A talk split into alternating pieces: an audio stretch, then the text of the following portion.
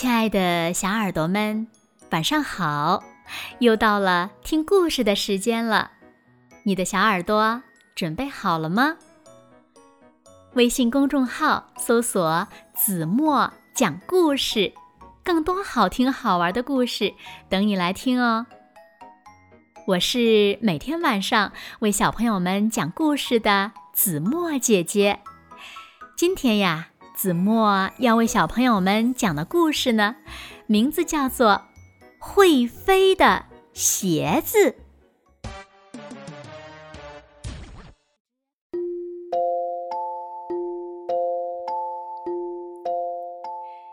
天气很晴朗，小魔法师轻轻敲击小房子，小小门儿。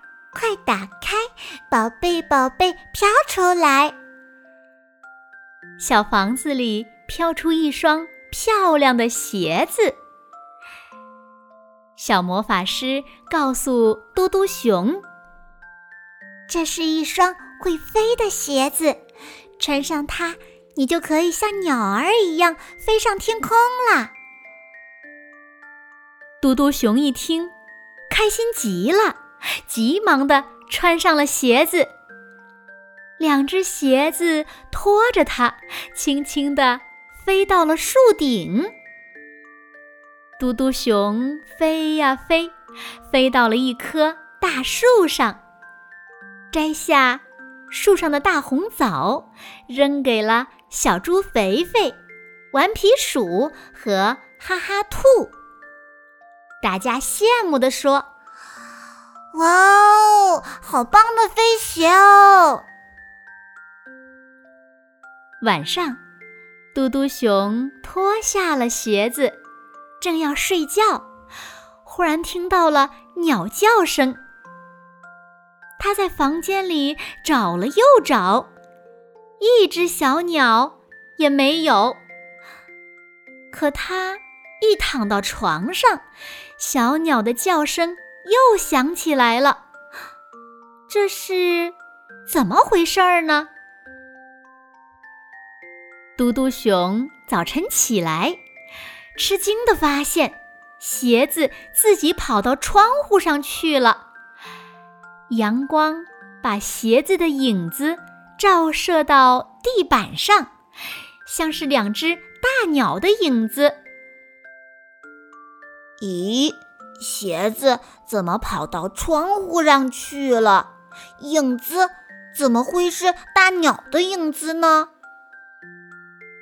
嘟嘟熊跑去问魔法师。小魔法师告诉他，这双鞋子是两只白天鹅变的，它们中了魔法，于是变成了这种样子。嘟嘟熊说。两只天鹅多可怜呢！嗯，是呀，只要拿下这两条鞋带，解除了魔法，天鹅就可以飞走了。但是你会永远永远的失去神奇的飞鞋哦。嘟嘟熊想了想说。我宁愿失去飞鞋，也要救天鹅。他把鞋带解开，拿了下来，两只鞋子马上变成了雪白的天鹅。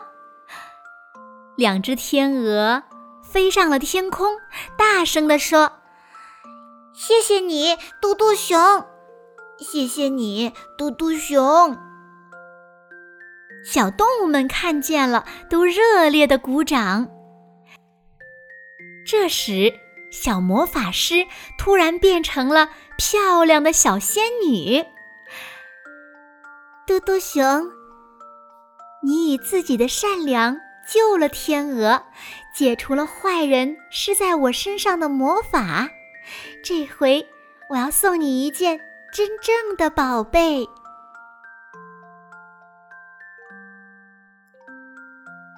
好了，亲爱的小耳朵们，今天的故事子墨就为大家讲到这里了。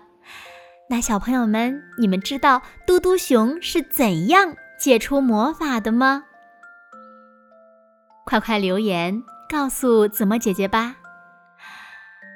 好啦，那今天就到这里了。